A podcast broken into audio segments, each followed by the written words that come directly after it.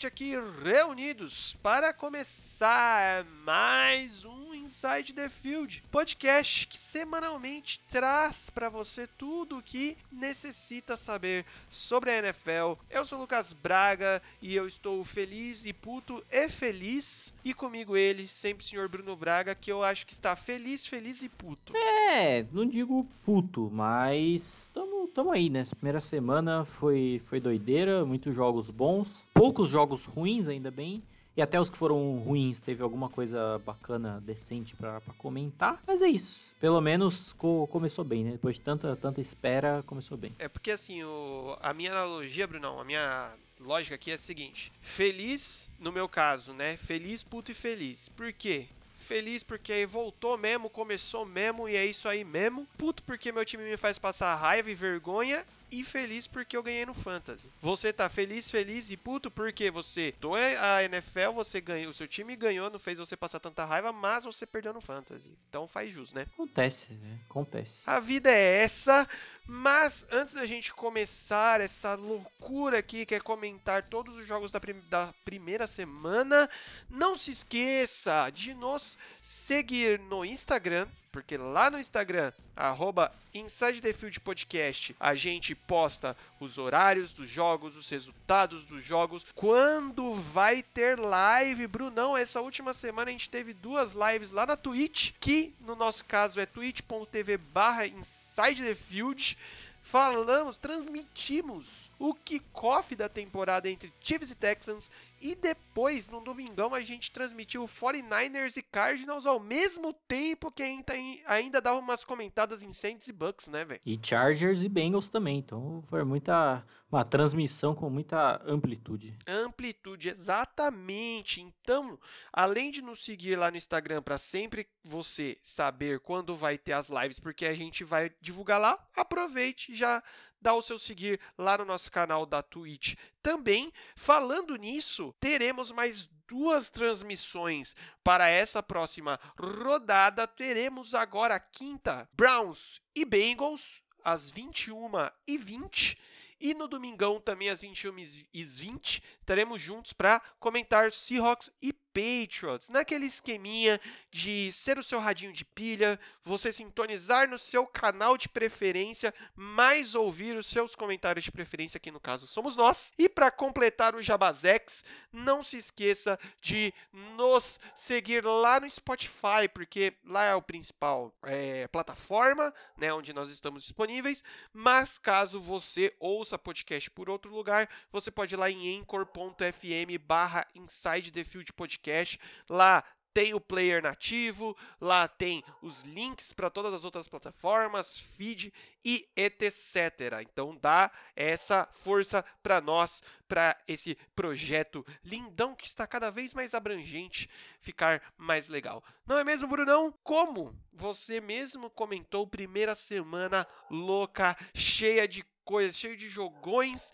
e até os jogões ruins foram jogões. Então eu vou continuar falando jogões. Começando quinta-feira, como estávamos lá junto comentando, tivemos Kansas City Chiefs versus Houston Texans, 34 a 20 para os atuais campeões do Super Bowl. É, falando do, dos Chiefs, um ataque ainda sem, sem muita coisa diferente, né, mas que se sobressai pelo esquema e do, do quão bem desenhado ele é, para variar, mesmo o Andy Reid mal vendo o playbook com seu face shield, né. Edwards Hiller foi, né, eu avisei, porque fiz, fiz o hype todo, fiz todo o marketing, do quão bem ele encaixaria nesse, nesse ataque, né? Como seria a cereja de bolo aí. E isso se demonstrou na prática. Mas coisas curiosas a se pontuar com base nesse jogo, pelo menos, é que em LSU ele também era usado muito recebendo passes, coisa que a gente não viu ainda tanto, né? Como, pelo menos quando se esperava com base nesse primeiro jogo, obviamente. E no caso desse também, ele não foi tão bem na goal line, né? Vamos ver se vai ser algo que, que vai se manter ou for alguma adaptação para a situação,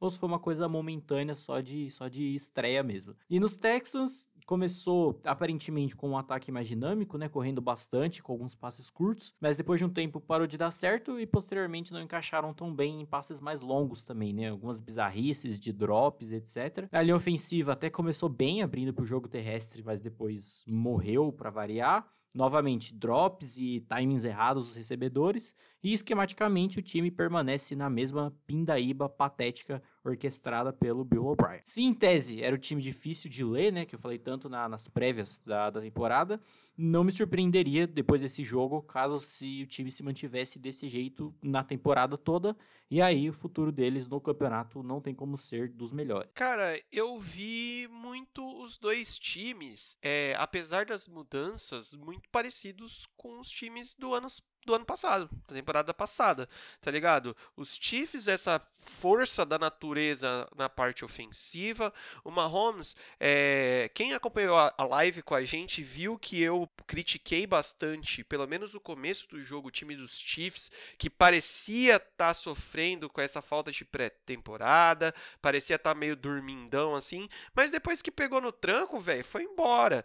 É, o Edward Hiller aí realmente é o, o o, fechamento nosso aí dando total é, amplitude da corrida ainda maior dentro desse time dos Chiefs. Eu acho que é, ainda é cedo, tanto para já soltar rojão, falar que é o calor ofensivo do ano, apesar de já ter mostrado muito serviço aí, um talento absurdo, e também ao mesmo tempo de ainda muito cedo de falar: "Ah, é, só corre, não sabe receber passe. Ah, só sabe correr lá do fundo do campo, não sabe finalizar jogadas". Eu acho que para um jogo ele foi muito bem, ponto tá ligado? O que eu vi também nos Chiefs é que a defesa ainda tem os pontos fracos de sempre, né? Às vezes é meio frágil para parar jogo corrido e coisas do gênero em alguns pontos.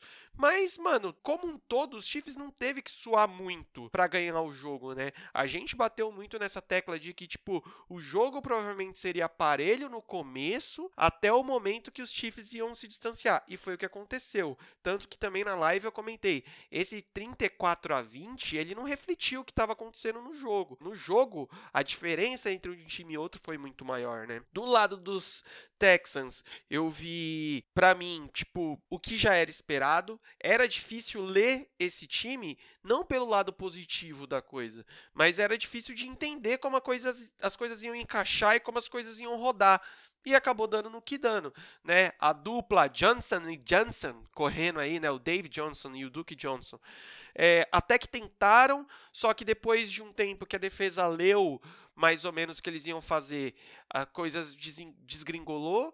A gente até comentou que, pô, mano, esboçaram aí uma melhora na linha ofensiva, mas depois, é, principalmente ali, depois do segundo tempo, basicamente, a gente viu quase que um Deshaun Watson tendo que se virar sozinho, tentando coisa sozinho, porque não tinha muito o que fazer, né, velho? Infelizmente. Chega a dar até uma dó dele lá, né, mano? Dando sequência, tivemos no primeiro jogo do Domingão Buffalo Bills versus New York Jets. 27 a 17 para o Bilzão da Massa. Eles vêm aí, mano. Temos novo dono na AFC aí? Assim, falando no, no, no, português claro, os Jets são uma merda, né? Não tem, não tem nem o que, o que tentar defender, o que tentar procurar, porque é, é triste. Na defesa, o Brian Pulo até que foi bem. No ataque, o Mekai Beckton até que teve uma boa estreia, né? Escolha de, de primeira rodada aí na linha ofensiva. Mas, mesmo jogando contra uma defesa que é muito boa, é bizarro com os wide receivers não conseguem absolutamente nada. É Jameson Crowder Futebol Clube, ou passe para o Livion Bell saindo do flat e tendo que tipo, inventar uma rota. Aliás, já saiu que o Livion Bell tá machucado, vai perder pelo menos aí uns dois, três jogos à frente, então sabe-se lá o que vai ser isso. Play call do Adam Gaze não é de se esperar muita coisa, chamando passes curtos e screen em terceiras descidas, estando com a puta desvantagem no placar, não faz sentido nenhum. Mas o que é mais estranho ainda nesse jogo é que esse placar deveria ter sido muito mais elástico para os Bills. Esses 27 poderiam ter sido tipo, facilmente 30 ou 40. Ainda dão umas bugadas nesse ataque, mesmo contra um time fraquíssimo que não dá para entender. E ainda, tipo, primeiro, primeiro jogo da temporada, a gente falou muito de talvez muitos times comecem meio, meio lento ainda por conta de todas as as merdas que deram antes da temporada começar, mas ainda assim estranho e pelo menos a defesa segue e continua sendo muito, muito boa. É, eu ia comentar isso, cara. A defesa dos Bills, ah, é contra os Jets. Ainda não dá pra gente medir totalmente. Não, mas é assim, aparentemente se manteve na mesma pegada do final do ano passado, né? Uma defesa muito coesa. E o que eu vi também, é claro que vai muito a, a, a zoeira vai muito nisso, então a gente não pode levar totalmente ao pé da letra. Mas eu vi uma certa galera hypando já o Josh Allen, tá ligado? E, galera, para de ver só número, tá? Veja a, a, a desenvoltura do cara em campo. Ele tá melhorando aos poucos, tá? Mas bem aos poucos.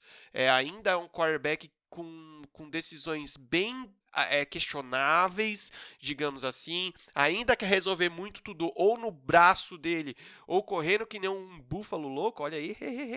É, então, assim, é um cara que quando bater de frente com times maiores, mais organizados, é, não vai conseguir levar o jogo se for sempre nessa, tá ligado? Os Jets é um time muito frágil, tanto que, mano, não tem muito o que falar mais dos Jets, né, Brunão? Não tem, simples, assim, é... Chega a ser, chega a ser bizarro e a gente já vai passar pro próximo jogo, inclusive. Dando sequência, tivemos o tal do confronto maior aí, talvez, de, de rivalidade dessa primeira temporada, da primeira temporada, primeira rodada, tivemos Minnesota Vikings recebendo Green Bay Packers. Tiroteio geral, 43 a 34 para os Packers. Brunão, uma pergunta que eu quero uma resposta sim ou não. O norte tem dono? Sim. Outra, o norte tem um rei? Sim. É ele, Jon Snow. É, não, credo, cruzes. Enfim, defesa dos Vikings começou bem e de repente desmoronou, tanto que eu tenho lá no Fantasy eles terminaram com uma pontuação negativa. O pass rush não chegava direito, botaram o Cameron Dentler, que é um rookie, para marcar o Devante Adams, e o resultado não foi diferente do, do, esperado, né? Mostrando o tamanho da fragilidade do corpo de cornerbacks do time. No ataque, tentaram manter o padrão de corridas em zona com o Dalvin Cook, não funcionou tão bem, e quando tentava se resolver algo passando a bola, também não rolou o suficiente, né? Apesar de terem pontuado bem também. Os recebedores conseguiam alguns mismatches quando a secundária marcava em zona, mas no mano a mano ali tava difícil. E no lado de Green Bay, um grande jogo do Jerry Alexander e do Christian Kirksey, que chegou esse ano vindo de Cleveland, né? Comentei tanto da possível fragilidade que se manteria no corpo de, de linebackers com base na temporada passada, mas atuaram bem, pelo menos nesse primeiro jogo. E no ataque, o Rodgers passeando, né, completou mais de 70% dos passes, 364 jardas, 4 TDs, com um belo rating de 127.5. Como já citado, não teve muitos problemas em focalizar o seu principal recebedor, e bizarro pensar que também droparam umas bolas bizarras e mesmo assim foi, foi do jeito que foi, né? E os Vikings não ganham o primeiro jogo da temporada contra os Packers desde 2017 e na temporada passada eles perderam os dois. E aí é, é difícil quando é, os Vikings ficam naquele campo de time que, tipo, você olha no, no papel, sempre tem é, jogadores muito bons, o potencial de ser um time que vai muito longe, mas quando dá essas engasgadas, principalmente contra os mesmos times, é sempre muito estranho de ver. Então, cara, os Vikings eu acho que deram uma patinada, digamos assim. Eu acho que muitos times estão sofrendo com esse negócio da Precision. Eu não sei o quanto isso vai ser levado em conta como desculpa, válida ou não. É, a gente também comentou sobre o, o quanto ia ser impactante os times que tiveram, digamos que tiveram trocas né, no seu corpo de, de, treinadores e coisas do gênero. Os Vikings trocaram o Offensive Coordinator, não foi, Bruno? Sim, sim. Então, mano, aí pensa, os caras ainda não tiveram tempo para tanto tempo para treinar e colocar as coisas em pauta, apesar de terem, mano, pontuado bastante em cima de uma defesa, de uma defesa não, de um time já sólido, que é o Green Bay, tá ligado? Eu acho que essa vitória dos, essa derrota dos Vikings não é uma derrota é, feia, saca? De falar assim, nossa, que horrível. É um time que tem pontos a acertar, mas já mostrou boas características aí, já mostrou boas jogadas e coisas do gênero. É um time que vai crescer aí durante a temporada. Já o Green Bay, meu, é, eu acho que já é um grandíssimo cartão de entrada, tá ligado? Essa vitória, porque a gente viu um Aaron Rodgers solto, um Aaron Rodgers moleque, um Aaron Rodgers raiz, tá ligado? Você viu, você viu ele que é o que eu comentei, eu acho que no, no episódio das prévias gerais, que ele é um cara que quando tivesse de boa jogando, que era uma coisa que a gente não via nos últimos anos, né? Ele parecia sempre muito tenso, muito nervoso e coisas do gênero. E quando ele tivesse jogando mais de boa, mais solto assim, é um cara que, mano, a gente já, já falou, a gente já babou muito ovo do Aaron Rodgers, né? É, e a gente também comentou bastante o quanto esse time de Green Bay estava vindo numa crescente, estava melhorando. E assim, cara, já pegou uma pedreira logo de cara, que é os Vikings, e colocou o pau na mesa. Então, assim, é um time que eu, particularmente, como já disse lá nas prévias gerais, vou ficar muito de olho porque é um, um contender alto aí. Dando sequência, tivemos Washington Football Team versus Philadelphia Eagles, 27 a 17 para os compadre. E, mano, que jogo é que doeu assim de ver, mano, porque Jesus Cristo. Né? É, primeiramente sobre os compadres, né? A defesa colocou o ataque em situações favoráveis e o ataque, apesar de não ter feito nada de muito absurdo, muito cabuloso, aproveitou essas situações e pontuou, né? Veio melhor estruturado para o segundo tempo, jogo corrido finalizando jogadas, como esperado, o grande foco nas recepções para o Scary Terry, que é excelente, né? Voltando à defesa, como havíamos dito, para ficar de olho no que essa linha defensiva poderia fazer contra uma OL desfalcada, tá aí o resultado, né? Belíssimos oito sacks, fora toda a pressão gerada, que também ajudou a secundária por tabela, que também conseguiu roubar a bola. Falei, né, para acreditar nos meninos da Vila e no projeto do Ron Rivera que, que vai dar certo, né? Confia, confia que vai. E nos Eagles, não estenderei muito para dar espaço à pistolada que virá, né? Mas assim, defesa pressionou até certo ponto, mas depois não ficou mais afim, né? Deu uma afogada. Secundária, Darius Slay, enquanto estava marcando o McLaurin, estava nice, limitou ele bem. Mas o Avonte Maddox foi queimado até dizer chega, ou seja, continua uma bela várzea esse setor. Chegando ao ataque, que enganou no primeiro tempo, né? Porque esse jogo foi o contrário da semana 1 do ano passado, na qual eles só resolveram jogar no segundo tempo. Nesse, eles não voltaram do vestiário para o segundo tempo, que esperávamos da OL toda furada, né? Como já citados, 8 sacks. E o Carson Wentz, apesar de toda essa pressão, quando dava para fazer algo, não fazia.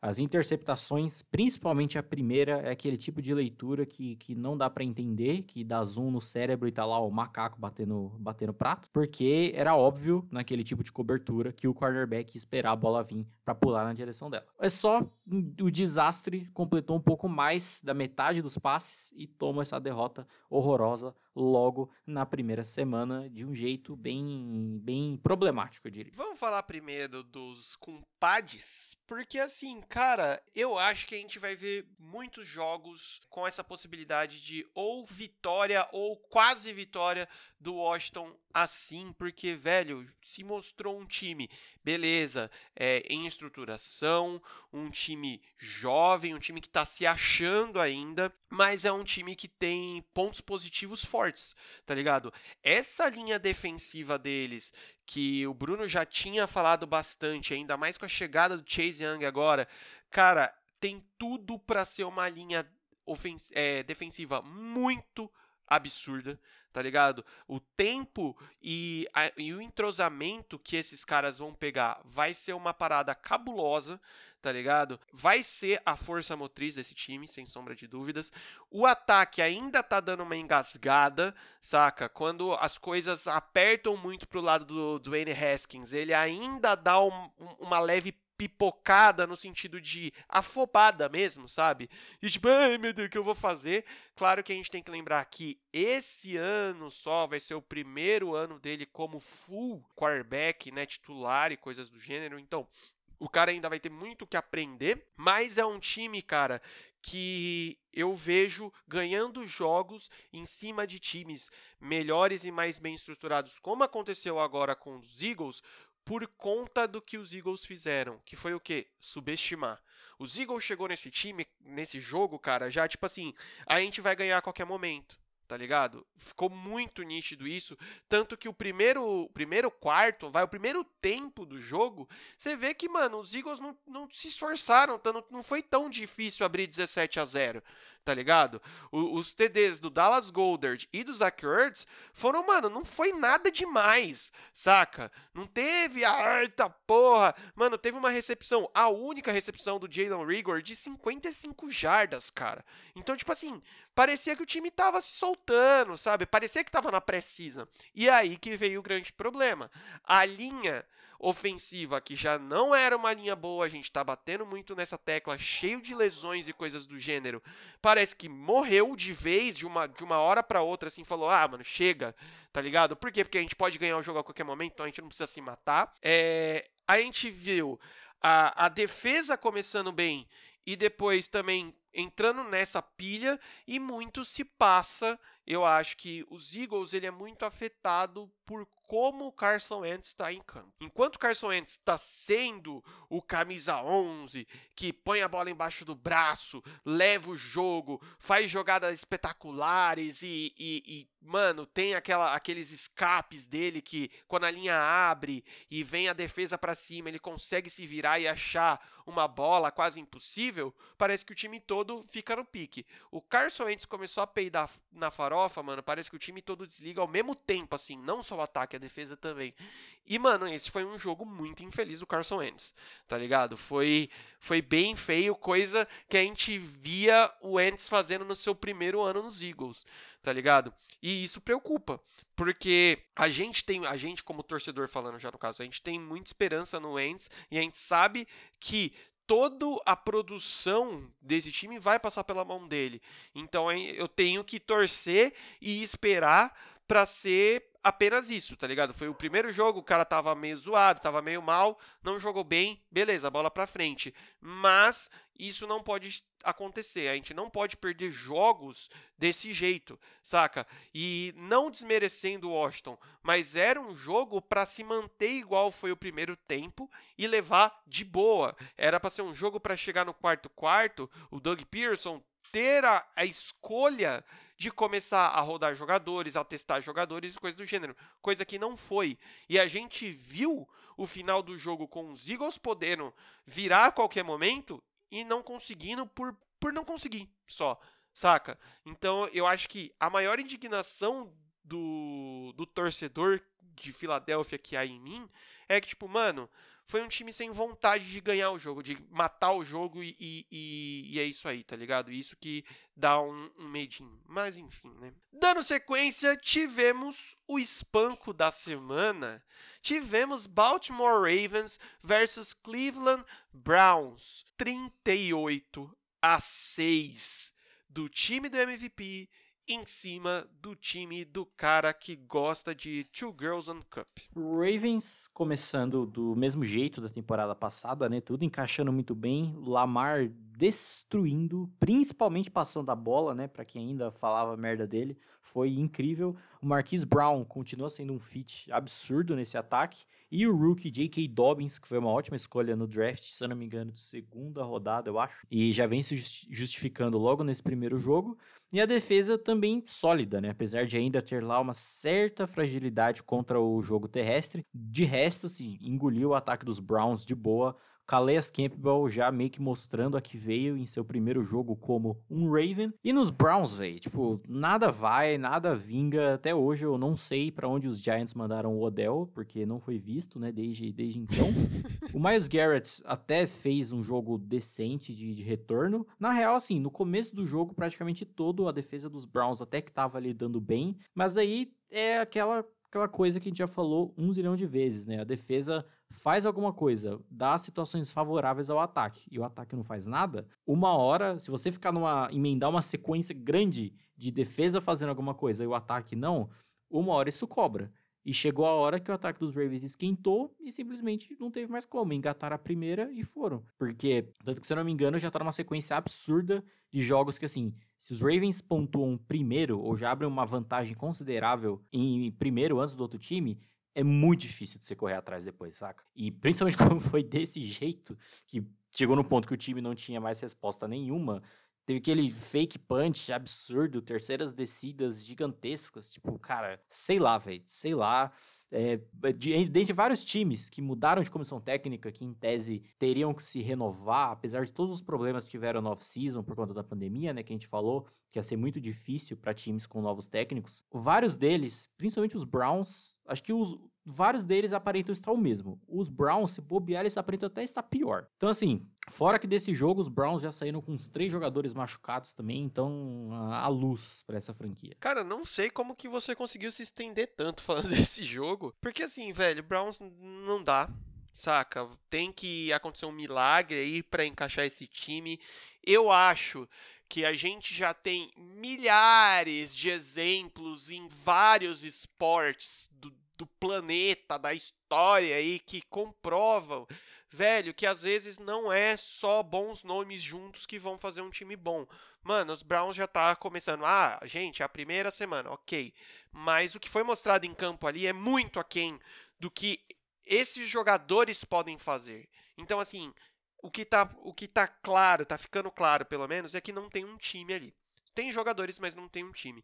Então, velho, enquanto isso não for resolvido, não vai ter resultado, cara. Vai ser mais uma temporada que nem a temporada passada, que vai ser assim, vai achar vitórias, vão achar uma vitória aqui, uma vitória ali, e olhe lá e, e o pior é que vai achar, vão achar vitórias é, que vão ser o suficiente para não ir para playoffs, não pegar escolha boa de draft, tá ligado? Sempre vai ficar nessa mesmice, saca? Então eu não eu que tava meio esperançoso com os Browns, essa primeira semana já foi um, um balde de água fria, água fria para mim. Já cansei, já não tenho mais sabe, já não, não tenho mais esperança para esse time. Pode até mudar aí, coisas do gênero, mas cansei. Já Baltimore também não tem muito o que falar, irmãozinho. Do jeito que os caras terminaram o ano passado, os caras começaram esse ano, a, as coisas parecidas, mas não iguais. Então é muito o negócio de um time que quer ser campeão, no sentido de, tipo assim, a gente vai manter o que é bom e a gente vai melhorar o que não deu certo ano passado, então foda-se. Então, se vocês estavam enchendo o saco do MVP da temporada que o cara não passava bola, toma, toma o cara passando bola pra caralho, toma o cara correndo de novo, toma peça nova no ataque encaixando, toma peça nova na defesa encaixando. Então é isso, irmãozinho. É, se virem aí para parar os Ravens, tá bom? Fica a dica. Próximo jogo que a gente teve foi a sequência, na verdade, de jogos que eu lembro que eu falei, caralho, mano, olha a sequência de jogo bosta. Mas não foram jogos bostas, né, Brunão? Começando por Jacksonville Jaguars versus Indianapolis Colts, 27 a 20 para os Jacks e Gardner Mitchell. Nunca critiquei, botou o Mr. Catra da NFL para mamar. É, não existiram defesas nesse jogo, né? Primeiro quarto parecia que seria um passeio dos Colts frio in, como imaginávamos e até chegamos a falar na semana passada, mas começou uma sequência de bizarrices. Marlon Mack se machucou e já tá fora da temporada, né? A água de Indianápolis aí sempre fazendo efeito. Rivers foi interceptado de maneira muito estranha. E aí o plano de jogo passou a ser apenas passar a bola. Tipo, 22 corridas para 46 passes. Eu sei lá que porra foi essa. Do lado dos Jaguars, o Mincho zaralhante, tipo, 19 passes completos de 20 tentados e 3 touchdowns. Fora, além disso, dois rookies jogando bem, né? No ataque, o Lavisca Chenot e na defesa, o CJ Henderson, que interceptou o Rivers numa jogada muito inteligente. E fica o questionamento, né? Que é Indy perdendo para um time em modo tanque e o outro ganhando com o ataque indo muito bem em modo tanque. Ou seja, nada faz sentido. Cara, é, esse ponto aí que você falou dos Colts, que bateu um momento que só teve passe, isso é totalmente a cara do Philip Rivers, tá ligado? Ele é um quarterback das antigas, é um quarterback que não tem muita mobilidade e é o quarterback que acha que vai resolver tudo ele por ele mesmo, tá ligado? É uma característica que eu realmente nunca gostei do Rivers. E aí você pega, mano, que era um, um jogo que nem se falou bizarramente sem defesa nenhuma e, mano, o cara que em tese é o mais experiente, é o cara que sabe lidar, porque já viveu com esse tipo de situação é, várias vezes dentro da carreira, é o cara que mais parece que se afobou tá ligado? Eu vejo muito isso. É... Mano, eu tô tentando procurar motivos aqui, desculpas, mas, cara, você tem um quarterback mais, mais experiente e é um quarterback ainda talentoso, ainda tem lenha para queimar. Você tem melhores peças para jogo corrido, melhores peças para jogo passado, você tem uma linha ofensiva razoável e, e digna, digamos assim, e você não consegue fazer nada depois de um tempo, depois do segundo tempo, frente ao principal time é, que está concorrendo aí, concorrendo é foda, a ser o first pick do draft do ano que vem. Então é muito estranho, tá ligado? Alguma coisa bateu e bateu errada. Já os Jags temos o menino Bigoda, o menino Mitchell, que assim, ele quer ser o, o, quarterback, a, a, o rosto dessa franquia por muitos anos, aparentemente. Porque de tempos em tempos a gente vê ele ligando esse modo clutch aí, vai para cima e poucas ideias, né, velho? É isso aí. Ele conseguiu tirar proveito de, desse time que tá meio todo mundo achou que seria cachorro morto, mas se mostrou assim, meu irmão, se você vier para cima da gente de salto alto, achando que vai ser free win, por favor, suem mais, venham mais preparados, né? Dando sequência, outro jogo que a gente achou que poderia ser meio bosta, mas também não foi, tivemos Carolina Panthers versus Las Vegas Raiders, 34 a 30 para o grande vendedor de camisas da CIA e, mano, jogaço também cheio de tiroteio para todos os lados, né, velho? Carolina me surpreendeu um pouco no ataque, né? Porque nem foi tanto o McCaffrey Futebol Clube como esperado, apesar de, obviamente, ele ter tido um grande volume de jogo. Bridgewater até que foi decente passando, né? E jogo de estreia do Robbie Anderson como um Panther e acabou indo muito bem. A linha defensiva, que eu esperava tanto, acabou indo não tão bem no primeiro tempo, mas voltou melhor pro segundo. E no lado dos Raiders, Josh Jacobs comendo o jogo. Deus Rec Carr não teve que fazer muito, né? Mas se manteve seguro. E o Henry Ruggs honrando o seu apelido de Seninha, que eu lhe dei no, no podcast sobre draft, porque corre e corre. E na defesa, apesar de também terem sofrido bastante, que jogaço do Jonathan Abram. Ele que foi escolha de primeira rodada no ano passado, jogou só o primeiro jogo, se machucou e perdeu o resto da temporada inteira. Voltou agora e pelo menos voltou bem, né? Tomara que consiga manter esse nível. E, como disse, não esperávamos tanto desse jogo, né? Mas acabou sendo um dos melhores da rodada, sem dúvida. Assim, cara, é primeiro de tudo, a gente também não pode hypar tanto os dois times, porque são dois times muito parelhos, se você, a gente parar assim para pensar no nível deles, né, atual.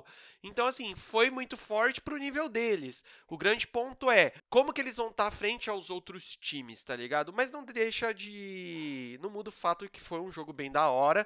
Eu também achei o Bridgewater bem nítido, bem nítido, ó, bem digno à frente aí do ataque dos Panthers, teve passes bem legais, inclusive o TD do Rob Anderson foi um, um puta passe bem feito do Bridgewater. E, mano, o McCaffrey, é, a gente a gente cantou essa bola que a, a tendência é que diminua é, o tanto de jardas que ele consiga correr, o tanto de TDs que ele consiga marcar, justamente por ele ser a referência desse ataque, né? Porém, mano, mais uma vez ele se mostrou aí que ele não é a referência à toa, né? Então, eu vejo um, um futuro bacana aí para esse ataque dos Panthers, sabe, cara? De que com, com mais alguns jogos de entrosamento, eu acho que tem muito a, a render, assim, a não ser uma coisa muito unidimensional, saca? Dá para ter mais abrangência aí, porque eu acho que o Bridgewater é um, é um bom quarterback, tá ligado? Se, se você trabalhar bem com ele. Do lado dos Raiders, mano, a gente tá vendo essa melhora gradual do time. O Deus Carr se mostrou de boinha ali, não afobou quando tinha que afobar, sabe? Em momentos que a gente já conhecia que ele ia entregar paçoca, ficou na dele, aprendendo cada vez mais a usar o nosso querido é, rookie ofensivo do ano passado, né, que deveria ter ganhado, nosso querido Joshua Jacobs, que, mano, esse sim é um cara que merece levar e ter mais destaque nesse ataque, e você pode ver, mano, que bola nele, bola bola dentro, basicamente, né? Temos três TDs corridos aí. O Henry Huggs que é o queridinho do Bruno, hein? um dos queridinhos do Bruno, mano, tá honrando aí todo o hype que o nosso querido analista aqui de draft fez para ele. E só para deixar um pouco de dorzinha no coração, Brunão, você viu quem meteu o TD nos Raiders também? Nelson Aguilar. É, filhão. Lá com nós, drop virado no cão, né? Com Deus Rec Car lançando pra você, você mete TD. Filho da puta. Mas vamos, enfim. Eu não sei de onde você tirou esse, esse amor que eu tenho pelo Ruggs, mas tudo bem. Não, é porque é isso aí. Dando sequência, tivemos Detroit Lions versus Chicago Bears. 27 a 23 para o time do jogador que eu nunca nessa vida critiquei. Nunca, jamais. Esse foi o jogo mais Lions possível, né? Chegou a estar 20 a 6 no terceiro quarto. Adrian Peterson zaralhando, meu menino TJ Hawkinson indo bem. Aí vem uma interceptação tardia do, do Stafford, defesa nunca teve mesmo, né? Aquela expulsão nada a ver do, do Jamie Collins ah, o DeAndre Swift, o rookie, dropando o touchdown pronto para ganhar o jogo e foi um drop horroroso. E aí conseguiram perder, porque né, já é algo impregnado aí no time, não, não tem o que fazer. Por outro lado, nosso rapaz Trubusco jogou e jogou, não foi bem nos primeiros quartos, mas quando a situação apertou, ele apareceu, jogou bem e ganhou o jogo. Fora uma boa atuação da secundária e do Akim Hicks, retornando de lesão no miolo da linha. Até tinha citado na semana passada que historicamente o Trubisky joga bem contra os Lions e pelo menos isso se mantém, né? Só tá uma coisa bizarra, porque o Allen Robinson é tipo, talvez provavelmente o melhor recebedor dos Bears e acaba sendo muito subestimado, porque, né, tendo o quarterback que tem, ele acaba não tendo um volume de jogo ou estatisticamente a parada muito cabulosa, tanto que eu já falei aqui no podcast que o cara é um santo, porque tipo, ele foi draftado pelos Jaguars e depois foi pros Bears, né? Então ele só jogou com o Blake Bortles e o Trubisky, tipo, hall da fama de, de quarterbacks. E aí agora é, os Bears estavam é, negociando a renovação de contrato com ele e simplesmente tacaram fodas. Aparentemente não vão renovar com ele ou não vão acertar o tanto que ele pede e ele pediu para ser trocado. Ou seja, né, honrando também o trato de que Chicago is gonna Chicagar de deixar um wide receiver desse ir embora por nada e por bobeira. Ah, velho, sobre esse tipo de, de situação, nem se comento, mas sobre Lions, mano, o roteiro, eles são o um livro do Dan Brown, tá ligado? Vai ser sempre a mesma coisa. O roteiro vai ser sempre igual, tá ligado? É, vão jogar bem, vão começar embalado. Você vai falar, puta, finalmente é o Chicago, o Chicago, desculpa, os Lions que a gente achou e que a gente sempre quis ver. O Matt Stafford, mano, finalmente vai ser reconhecido como um bom quarterback. E, mano, é isso. Vai chegar no finalzinho, os caras. Alguém vai peidar na farofa, né? No caso foi o DeAndre Swift, mano, que dropou na endzone de boinha. Mano, a impressão que eu tive é que ele já tava até comemorando, tá ligado?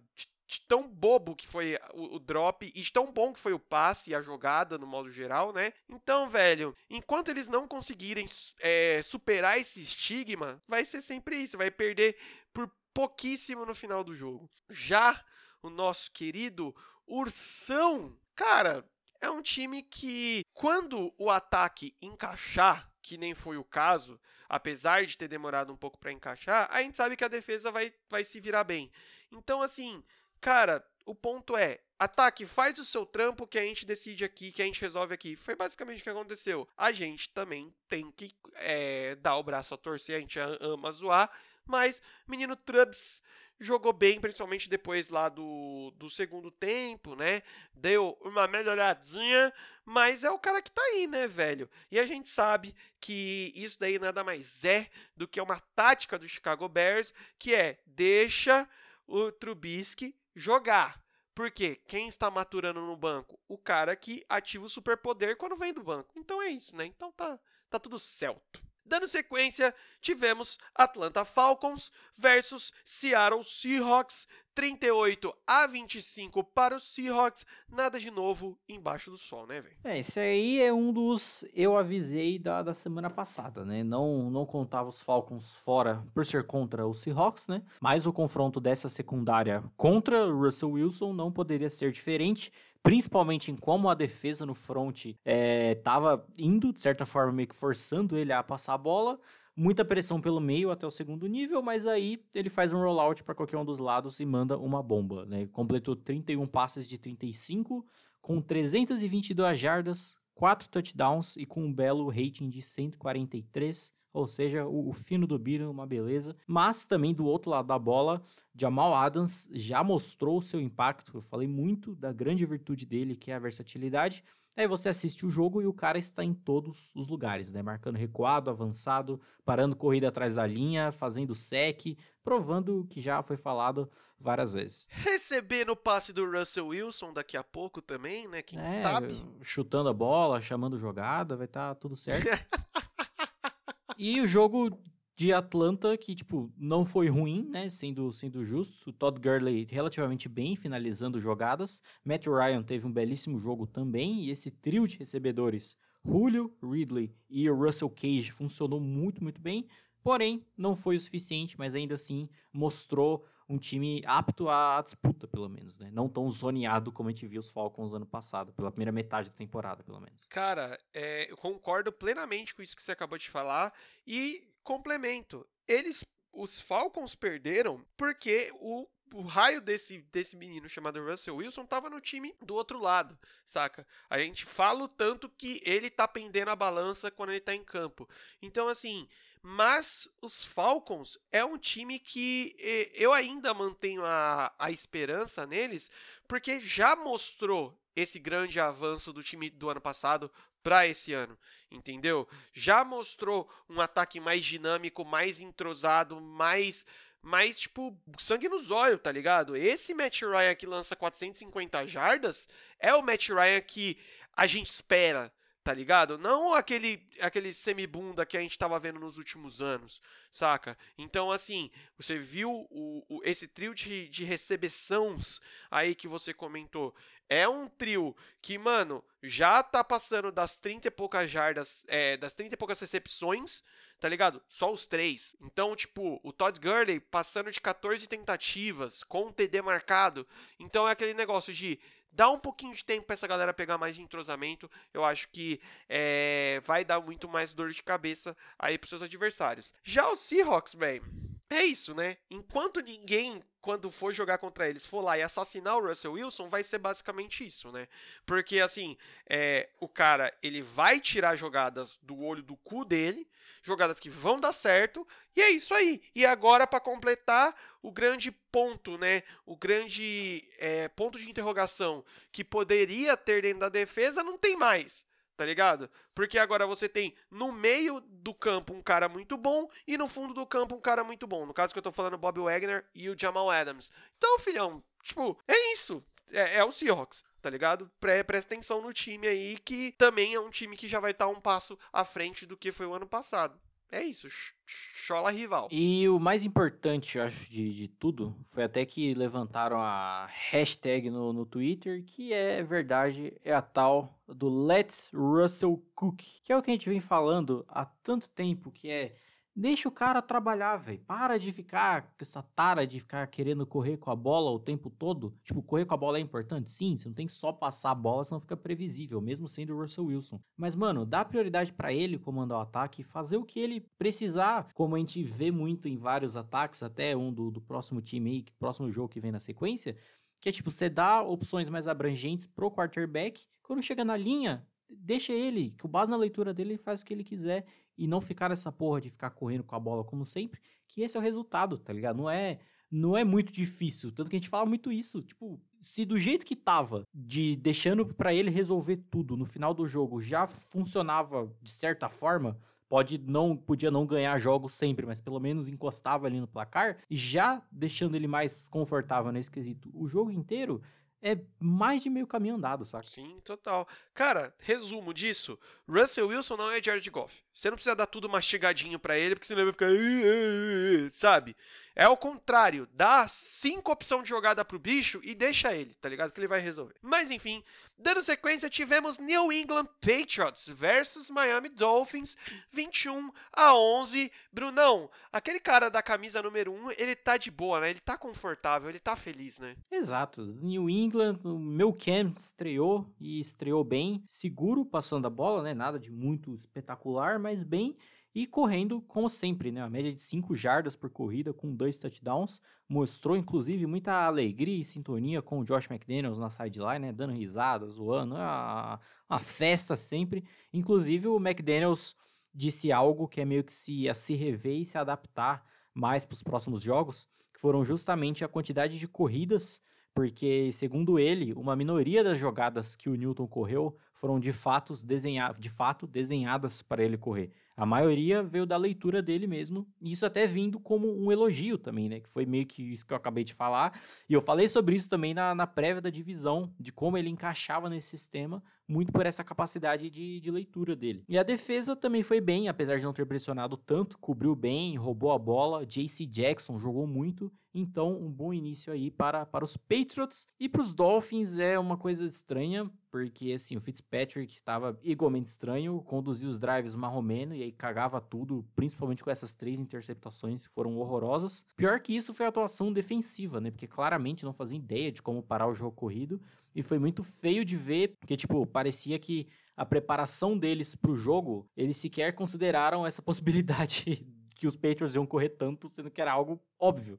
Então, assim, não dá para entender direito se foi apenas os jogadores zoando tudo, se é a nova comissão técnica que eu pontuei, que eu não confiava para além do Brian Flores já fazendo bosta, mas fica aí essa estreia meio, meio zoada para Miami. Lembrando que Ryan Fitzpatrick segue como titular para a semana 2. Cara, sobre isso, sobre Ryan Fitzpatrick ainda como titular, tem alguma notícia? O Tua não tá bem? Ou é só aquela velha mania de alguns treinadores de ah, depois coloca o menino, deixa o menino um pouco no banco aí. Não, assim, do que eu vi, é assim, galera que é mais próxima ao time, torcedor e tal, deve ter notícias mais, mais internas, digamos assim. Mas, tipo, eu apenas vi a confirmação, tá ligado? Ryan Fitzpatrick vai, vai ser o titular e, e, é isso. Talvez o que possa acontecer foi como o próprio Baker Mayfield estreou em 2018, né? Que foi, ele veio do banco durante um jogo e acabou entrando bem. E talvez aconteça isso com o, o Tua, mas não sei se é apenas medo,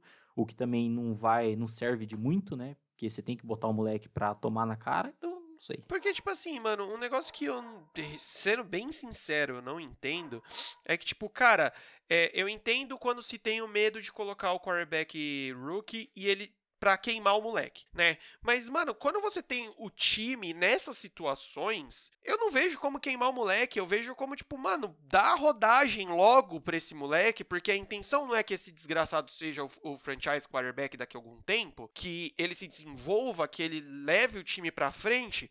Então, assim, mano, uma coisa é, é, é por exemplo, se os Patriots agora tivessem colocado um quarterback rookie, tá ligado? É uma franquia que vinha numa dinastia gigantesca, é, o, teve um certo desbande aí do time. Porra, você precisa manter um certo nível, tá ligado? É a mesma coisa que, mano, pode pegar qualquer outro time muito grande, assim, sei lá, na, é, quando o Aaron Rodgers sair ou parar no Green Bay, logo na sequência colocar um rookie, tá ligado? Você entende. Só que agora, por exemplo, Dolphins não colocar, os Chargers não colocar, que a gente vai falar mais pra frente, é, sei lá, os Jets se tivessem não colocarem, mano, não faz muito sentido, pelo menos ao meu ver, saca? Porque o quanto antes você colocar o moleque pra pegar a rodagem, melhor, mesmo você já sabendo, ó, o time já tá uma bosta, então dá experiência pra esse moleque, tá ligado? Os Dolphins eu meio que até, assim, não que eu concordo 100%, mas eu acho até entendível, considerando que pegam duas defesas muito fortes no início, né? Pegou dos Patriots e próxima semana vai pegar do, dos Bills. Então acho que nesse quesito, se for esse motivo, eu acho até ok. Mas continuar nesse nesse ponto e ficar sentado nisso aí vai ser realmente muito, muito estranho. E, e porque, tipo assim, tá, o, o, o Tua tá no banco. Ele tá no banco do Fitzpatrick vendo essa merda toda acontecer. Ele tá, ele tá crescendo em quê? Tá ligado? nada, basicamente. Mas enfim, dos Dolphins eu só vou falar isso porque não tem mais o que falar. Nos Patriots, irmãozinho, defesa dos Patriots, a gente precisa falar alguma coisa? Não, não precisa, né? Então tá todo mundo, todo mundo ok. E no ataque, a gente só tinha um ponto. Qual Ken Newton ia aparecer? E apareceu um Ken Newton, talvez que a gente nunca tinha visto, né? Não é aquele moleque serelepe que a gente costumava ver lá no que foi MVP dentro dos, dos Panthers, que foi jogador ofensivo do ano, é rookie ofensivo do ano no caso, né?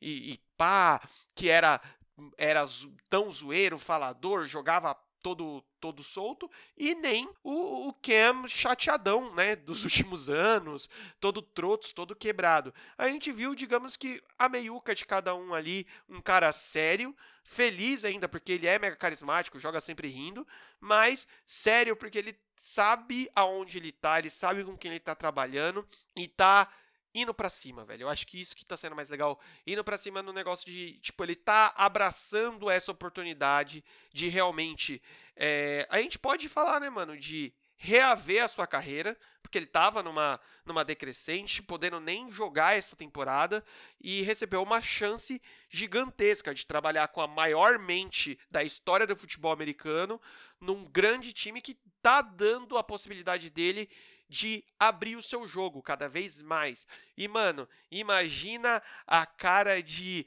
Nossa, que satisfação, aspira, do Belichick quando viu o Ken Newton saindo correndo e metendo o TD, Bruno. Pensa nisso.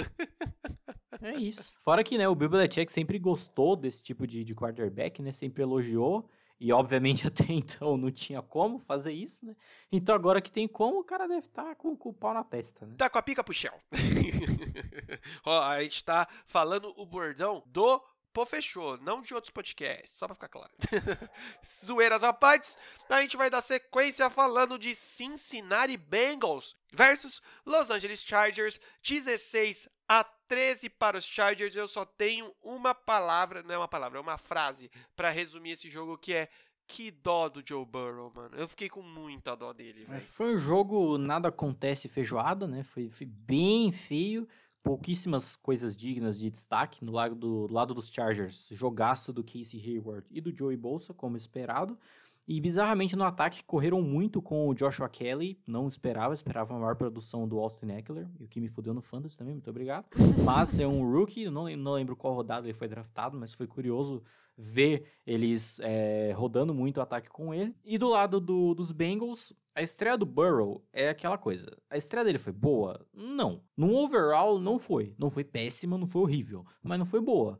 Mas, né, que, que pecado aquele último drive para vitória, em que ali sim ele foi muito bem conduzido aquele drive. Podemos dizer que moralmente ele ganhou o jogo, né? Porque aí o kicker errou, em tese se lesionou, mas ficou claro que foi Miguel, né? Só errou mesmo. Saiu botando a mão numa perna, em entrevista falou que tava outra machucada. Tipo, what the fuck?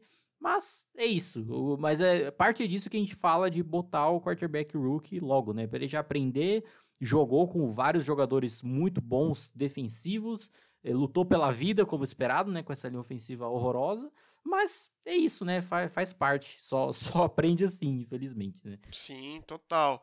Cara, é, vou falar primeiro dos Chargers, que eu tenho men menos coisa para falar. Gente, põe o, o, o, outro menino lá que eu não lembro o nome agora, tira o Tyler Taylor, põe o Josh Herbert logo, pra ter todo esse porém aí que eu acabei de falar no caso dos Dolphins, o Bruno também acabou de falar um pouco sobre o Joe Burrow, porque assim, esse time dos Chargers tem peças para desenvolver, tem lenha para queimar.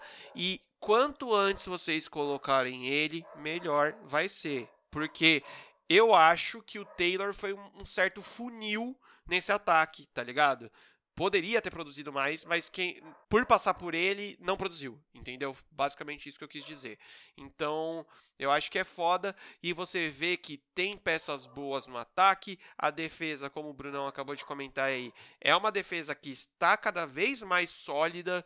Então, caras, vocês ganharam na sorte esse jogo, tá? Então, não pode acontecer isso de novo. Bengals, meu, o Burrow é, teve a estreia dos sonhos de todo todo ou qualquer calouro? Não. Mas nos momentos em que eu que eu vi assim que o jogo falou: "E aí, moleque, o que, que você vai fazer?" Ele fez, entendeu? Então eu acho que concordo plenamente quando o Bruno fala que ele ganhou moralmente esse jogo, porque foi isso. Na hora que a defesa abriu, ele não viu o lugar para lançar, por exemplo, e falou: "Corre, neném" foi lá e fez o seu primeiro TD dentro da NFL, tá ligado? Teve uma boa sinergia, achando o AJ Green em certas situações muito boas, tá ligado?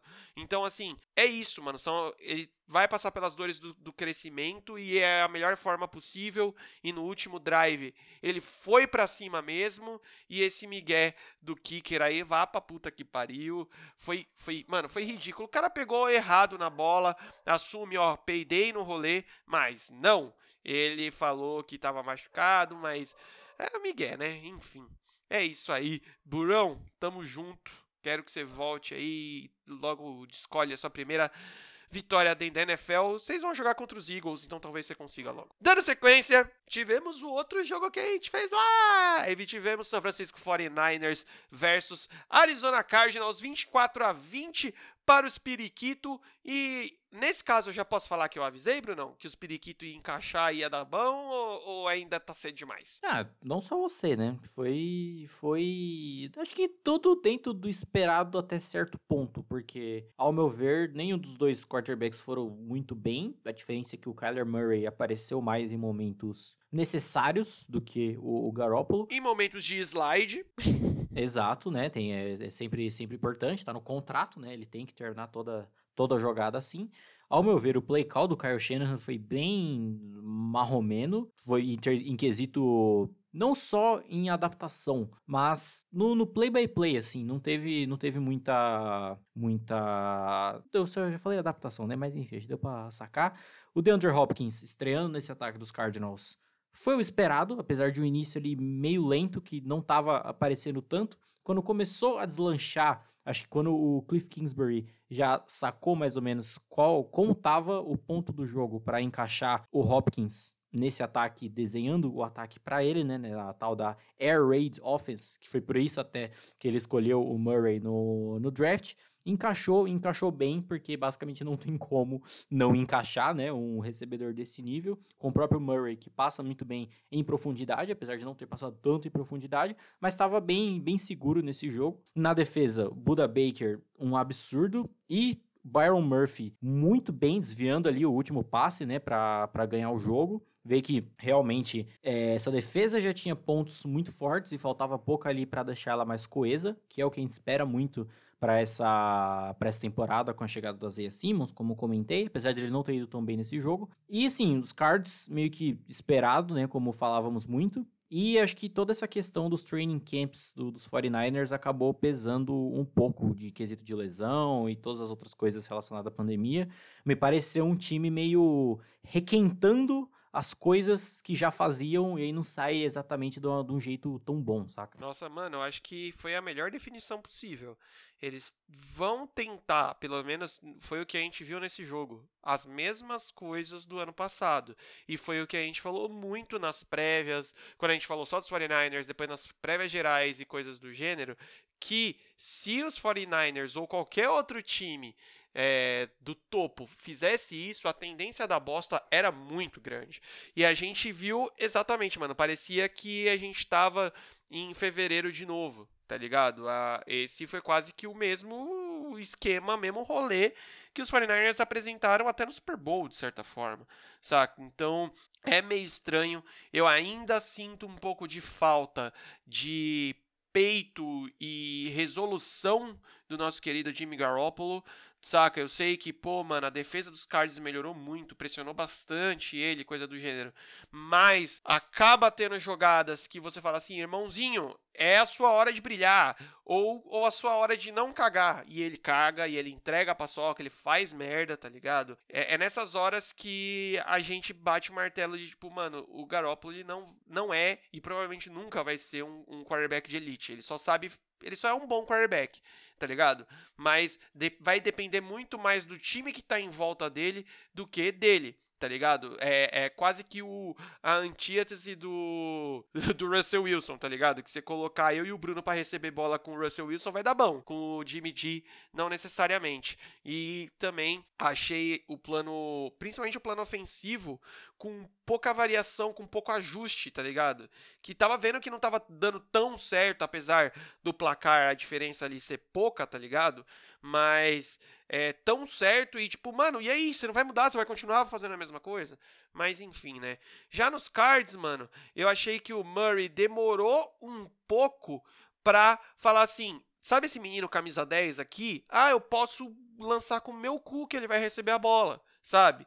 Só depois do segundo tempo que a gente viu o DeAndre Hopkins sendo mais, mais acionado, digamos assim. Então, e quando isso aconteceu, você pode ver que foi principal arranque do, dos, dos cards para vencer o jogo, no final das contas. O Kyler Murray, ele vai ter sempre essa característica de, tipo assim, fazer rollout, se precisar, ele vai correr e vai dar os slides que a gente ficou zoando até. Eu acho que Alguém tem que chegar nele e falar assim, cara, não precisa toda hora fazer isso, porque senão daqui a pouco vai ficar não só previsível, porque teve muita corrida dele que não ia para lugar nenhum, tá ligado? Tipo, ganhava uma, duas jardinhas assim, e umas jogadas meio trotos que às vezes é, ele tomou até falta depois porque a defesa chegava, né, meio atrasada e batia nele, e aí numa dessa o cara se machuca. Então, assim, eu acho meio besta e eu acho que ele precisa começar a se tocar das peças que ele tem na mão para começar a usar mais. Mas, assim, já foi uma bela estreia dos Cardinals e com com tempo para entrosamento, eu acho que o bagulho vai ficar louco. Dando sequência, Domingueira, ainda tivemos a rinha de velhos, a batalha dos idosos entre New Orleans Saints versus Tampa Bay Buccaneers, 34 a 23 para o time de Drew Brees e Tom Brady. Até esboçou ali uma piroca para fora, metendo o primeiro TD corrido do jogo, um quarterback sneak de 3 jardas quase, mas depois, né, é isso aí. Cara, o Saints nesse jogo, eu acho que, tipo, é uma aula do que eu falei agora há pouco sobre os Browns e todos os times, e até não necessariamente times, mas que às vezes acontece em jogos, de a defesa é, jogar muito bem e botar o ataque em posições favoráveis e o ataque fazer jus ao que a defesa fez. Porque o grande protagonista de New Orleans nessa vitória foi a defesa. É, isso é claro e isso é óbvio. E ainda assim é um time que meteu 34 pontos. Eu acho que, tipo, esse é, esse é a grande diferencial do que é um time muito bem treinado, com ataque muito bem chamado e ajustado. E o porquê a gente fala tanto dos Saints como favoritos e etc. Porque e isso é uma aula de como fazer isso, tá ligado? E tipo, você olha, o Drew Brees jogou pra caralho? Não. Alvin Kamara jogou pra caralho? Não. Michael Thomas, jogador ofensivo da temporada passada, três recepções, 17 jardas, nenhum touchdown. É isso que eu tô falando, tá ligado? O quão bem é, treinado e preparado é um time para executar uma coisa que não precise de muita, como pode dizer, que não vai demandar o Drew Brees é, rejuvenescer não sei quantos anos para voltar a ter um braço absurdo e fazer passes, fazer passes em profundidade a forçar o Michael Thomas a não correr rotas em slant e ter uma velocidade que ele não possui. A defesa vinha, fazia o que tinha que fazer,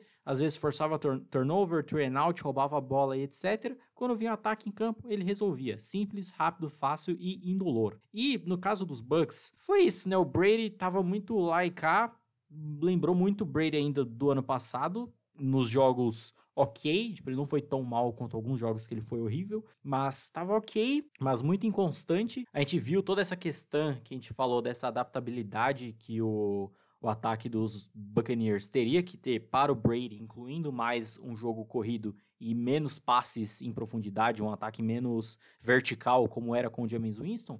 E acabou que, tipo, não rolou tanto, até tentaram correr muito com a bola com o Ronald Jones, mas acabou não encaixando tanto, mais finalizando jogada naquelas, e acabou que não não não se saiu tanto disso. A defesa segurou por um tempo, a secundária, ao meu ver, não foi tão bem como esperado. Eu achei um pouco estranho desse corpo de linebackers, que tem tanto potencial, Lavonta David e o Devin White, que muito das jogadas dos Saints eram de passes curtos, screens pro Camara e etc que em tese eles deveriam ser capazes de ler antes e poder parar. conseguiram até certo ponto, mas depois não rolou. Fora que a própria linha defensiva não pressionou tanto quanto esperado e deu nisso, né? Como até foi o, o título do, do vídeo do Anthony Curti falando sobre esse jogo, que os Saints deram as boas-vindas aos Bucks, que vê que o buraco é mais embaixo. Né? Cara, já vou falar dos Bucks primeiramente, que para mim Sendo bem sincero, é isso. É isso, tá ligado? Era isso que eu tava esperando desse time. Eu não tava esperando nada demais desse time. Sendo bem sincero, saca? Ah, tem como melhorar? Sim, cara, tem como melhorar. Tom Brady não lança duas interceptações que nem ele lançou nesse jogo todo dia. Mas, galera, é isso que vai esperar desse time. É um time muito bom no papel, muito talentoso, mas é um time que esbarra na idade. Não só do Tom Brady, mas temos o Gronkowski voltando. A gente tem Le LeSean McCoy, tá ligado? A gente tem o Leonard Fournette, que acabou de chegar no time, o quê? Duas semanas atrás, basicamente. Então, mesmo um time que já não teve, como todos os outros times, uma pré-season inteira. E o cara chegou há duas semanas atrás e já querer que ele vá produzir tanto. A gente tem um time que tinha um Chris Godwin e um Mike Evans acostumado a receber passe de 30 jardas a cada 2 segundos e não tá tendo isso, você tá tendo que fazer mexendo em muitas peças que já estavam acostumadas a não jogar assim, tá ligado? Então assim, ah, tende a melhorar um pouco o time, é óbvio, como todos os outros times tendem a melhorar durante a, a temporada, mas velho, o, o, o Bucks para mim ele jogou o esperado, tá ligado? Sendo bem sincero, nem a mais nem a menos. Eu tava esperando exatamente isso dos Bucks. Já no Saints, cara, complementando tudo que você falou. Sabe qual é o grande peso e eu acho que a grande malícia até do Drew Brees, agora mais velho, e do, do Sean Payton, que é o seguinte: a gente vai fazer, a gente vai jogar o futebol americano que é para ser jogado. Sabe qual é o futebol americano que é para ser jogado, Brunão? A gente vai conseguir o tanto de jardas que a gente que der agora. Como assim? Puta, mano. Sai zunindo Michael Thomas. Entre um Michael Thomas com uma marcação e o Camara aqui do ladinho para ganhar duas, três jardas que ele tá livre, aonde que eu vou soltar? É simples. Esse é o jogo do, do Saints, tá ligado? Eu vou forçar uma bola lá dentro da endzone já para meter o TD, ou eu vou conseguir cinco jardinhas garantidas aqui. O TD pode ser uma interceptação, por exemplo, porque o cara tá com marcação dupla, por exemplo. Cinco jardinhas aqui. Olha, cinco jardinhas aqui agora. Na próxima jogada, três jardinhas. Na próxima, põe o Tyson Hill para fazer uma graça. First down. Entendeu? Corre com o Murray ou o Camara, três jardinhas. Breeze mais cinco jardinhas, first down. É isso. Esse é o futebol americano simples de ser jogado, que as pessoas deveriam aprender a, a, a, jogar, porque é o seguinte: você não força nenhum jogador seu, você não cansa nenhum jogador, você acaba deixando o time ofensivo do time bastante tempo fora de campo. E é isso, mano. Você ganha o jogo, irmãozinho. O Saints não joga só com talento ou experiência. O Saints joga com inteligência, velho. É isso. Dando sequência, tivemos Los Angeles Rams versus Dallas Cowboys, fechando o domingão, 20 a 17 para o dono de casa novo. É isso aí, Brunão. Jared Goff e companhia. Eu estou muito, muito triste na verdade, eu fiquei muito triste assistindo esse jogo, porque eu ficava olhando pro uniforme dos Rams e eu passei a, a gostar. Falar, não, não, não, não, não, tudo errado, tudo errado, para. Não, Bruno, não, o, o capacete, o capacete até vai, até dá pra olhar meio torto assim, pá, até vai, mas o resto dá um desgosto. Mano, o número da camisa me irrita, não, o número é horroroso. A fonte do número, nossa senhora. Então, mas é, o que muita gente reclamou, para mim só melhorou o uniforme, é, quando começa a ficar encardido, fica muito mais da hora do que ele limpo. tipo um All-Star, né? Um All-Star é só bom quando ele é velho. É, exato. Quando tá todo destruído já, mas enfim. Falando sobre os Rams, já, já que já estamos aqui. Plano ofensivo, basicamente ainda na mesma, né? E similar ainda um pouco do que utilizavam muito no, no ano passado, às vezes com mais Tyrants do que o wide receivers, mas conseguindo explorar muito bem. Gostei da, da versatilidade que tem agora no backfield, revezando entre o Cam Akers e o Malcolm Brown, ao invés de ser apenas uma figura central dando toda a pauta para esse ataque, como era com o Todd Gurley. E no geral, se resolvendo, ok, Jared Goff não fez nada demais, Teve algumas jogadas que tinha o Cooper Cup livre para um touchdown free e ele não mandava nele, mas enfim, esse é o Jared Goff. Fora a interceptação de delay, né, que ele sempre teve que sempre tem que deixar um min ali para fortalecer o rolê. E mas o grande destaque também acaba sendo para a defesa, né? Foi todo mundo basicamente jogou muito bem. Aaron Donald, assim, é a força da, da natureza que não tenho que falar. Tem, mano, uma jogada em específica que é sensacional, que ele passa por dois jogadores, aliás, ele vai passar por dois jogadores da linha ofensiva dos Cowboys. Eu não, eu não sei se é o center e um guard, o guard e o tackle. Acho que é center e guard. Que, tipo, no que ele vai passar, ele põe, tipo, a mão direita no center, a mão esquerda no guard, e ele dá, tipo, um telefone nos dois, tá ligado? Ele derruba os dois de uma vez e vai pro Prescott. Você fica, tipo, mano, que porra é essa, velho? Porra é essa? Você é o Didi Mocó, tá ligado? É, não, e o cara, tipo, o Hulk, ele é o Godzilla, ele só bateu um no outro e passou. E, tipo, mano, olha o físico de jogador de linha ofensiva, tá ligado? Não é a coisa mais fácil do mundo você fazer esses caras se mexer com um braço. Mas, enfim, foi bacana de ver essa defesa se renovando depois da perda de um grande coordenador defensivo que é o Wade Phillips e fizeram jus, né? Foi todo mundo basicamente muito bem. E nos Cowboys é uma questão, uma questão complexa, porque porque passeia muito primeiro pela comissão técnica, porque a gente falou tanto, tanto que era um time que precisava de uma renovação mínima para fazer jus ao elenco que tem, né? Ao talento que tem nesse elenco, que tem muito jogador bom, tanto no ataque quanto na defesa. E assim, apesar de também termos falado quão difícil seria para times com novos técnicos para imprimirem um estilo novo e etc. O Mike McCarthy, ele, tipo, desfez certos conceitos dele, que era que ele era muito bundão, e acabou indo numa quarta descida e no momento que não era para ir, porque era simplesmente chutar o field goal e empatar o jogo, mas acabou indo. A defesa dos Rams leu brilhantemente na marcação em cima do CD Lamb e eles não converteram uma quarta descida, ou seja, não converteram, não conseguiram os três pontos e obviamente isso pesou. E uma coisa que o Brett Coleman chamou a atenção no Twitter, que é muito verdade, que assim, Obviamente, primeiro jogo da temporada, não se criar muitas conclusões ainda, tem mais 15 pelo menos dos Cowboys, mas aparentemente esse Cowboys é exatamente o mesmo Cowboys da temporada passada, sem tirar nem pôr. A mesma coisa. Você olha pro, pro Prescott, para as estatísticas dele, você fala, pô, beleza. Você olha pro jogo do Zeke, até as estatísticas dele, também se fala, tá, beleza. Você olha pra atuação defensiva, não dá pra falar que a defesa jogou necessariamente bem, mas ela fez o suficiente, essa coisa que eu falei bastante já nessa edição, ela fez o suficiente para dar situações favoráveis ao ataque. E aí continua, tipo, cagando no pau quando a coisa tem que se resolver, tanto em ataque quanto em defesa, e perderam o jogo fazendo 17 pontos dessa maneira bizarra. Tipo, é muito, muito estranho.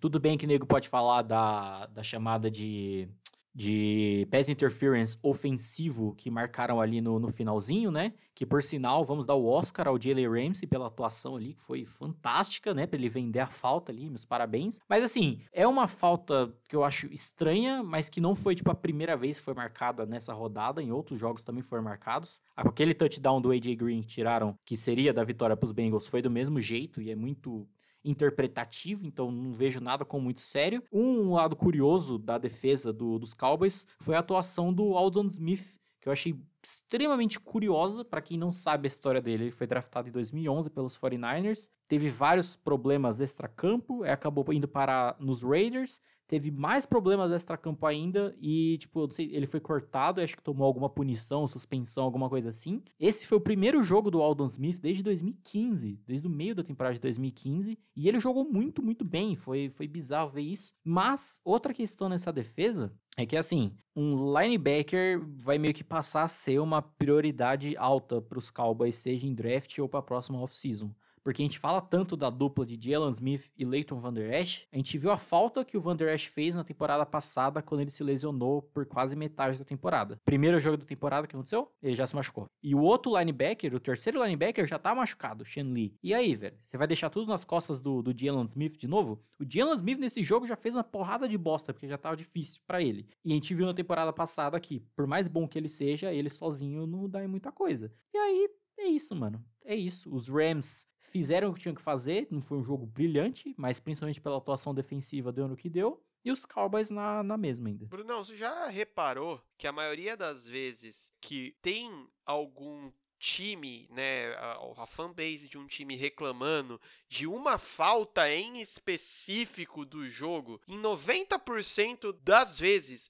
o time fez um milhão de merdas antes e a galera joga toda a culpa em uma falta só. Já prestou atenção nisso? Tipo, o time todo não rendeu. Tudo bem que, tipo, nesse caso eu nem, eu nem vi tanto nego botando culpa nesse, nessa chamada bizarra, porque até torcida já tá um pouco de saco cheio, né? Mas que eu vi muita reclamação, eu vi. Cara, Dallas está a dois passos do não do paraíso, mas de eu comparar ao que eu falei há pouco sobre os Browns.